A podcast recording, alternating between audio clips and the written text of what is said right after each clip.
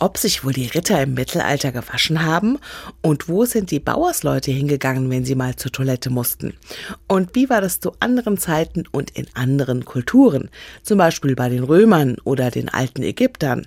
All das wird in dem mächtig dicken und bunten Buch vom Dreck in vielen Kapiteln erzählt.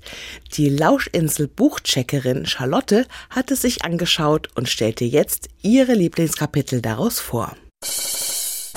Darum geht's. In dem Buch geht es um die Geschichte von Schmutz, Krankheit und Hygiene. Es ist ein sehr dickes Buch und hat 31 Kapitel. In dem Buch gibt es auch ganz viele große bunte Bilder.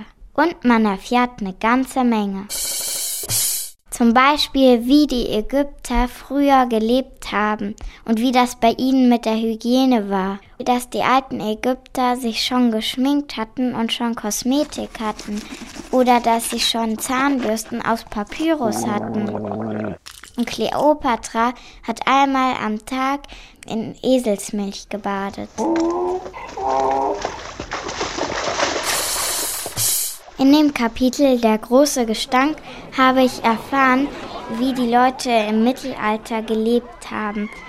Früher gab es noch keine richtigen Toiletten, sondern nur ein Häuschen im Garten. Das war das Plumpsklo. Und wenn man da ins Plumpsklo reingefallen ist, landete man in einer riesigen Pfütze aus Kaka-Pipi-Gemisch. Die meisten Leute, die da reingefallen sind, sind dort drin ertrunken.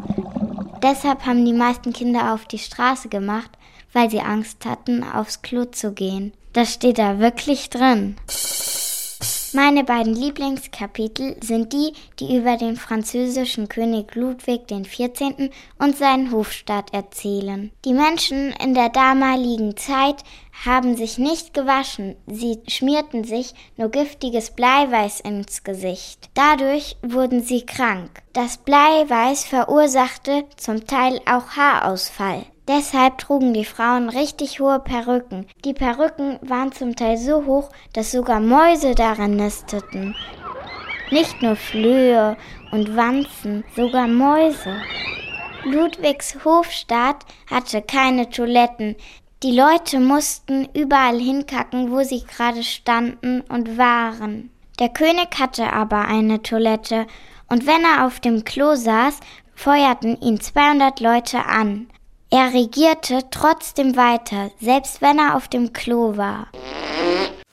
Das finde ich echt irre. Meine Meinung? Ich finde das Buch richtig klasse, weil es ist schon witzig und man lernt aber trotzdem Dinge, und zwar Dinge, die man in der Schule nicht lernen würde. Es ist auch sehr schön, dass das riesige Bilder hat, die sind auch bunt und sie sehen auch lustig aus. Und deshalb macht es auch Spaß, das Buch anzusehen. Daumen hoch! Also ich würde das Buch sehr weiterempfehlen. Am besten fände ich es, wenn das Kinder so ab acht lesen würden. Aber man versteht es besser, wenn es jemand anderes einem vorliest. Lust bekommen? Dann aufgepasst! Das Buch heißt Das Buch vom Dreck. Eine nicht ganz so feine Geschichte von Schmutz, Krankheit und Hygiene. Geschrieben hat es Monika Utnix-Strugała. Es wurde aus dem Polnischen übersetzt von Dorothea Traupe. Die Bilder hat gemalt Piotr Socha und erschienen ist es im Gerstenberg Verlag. Neue Bücher in HR2 Kultur. Weitere Rezensionen auf hr2.de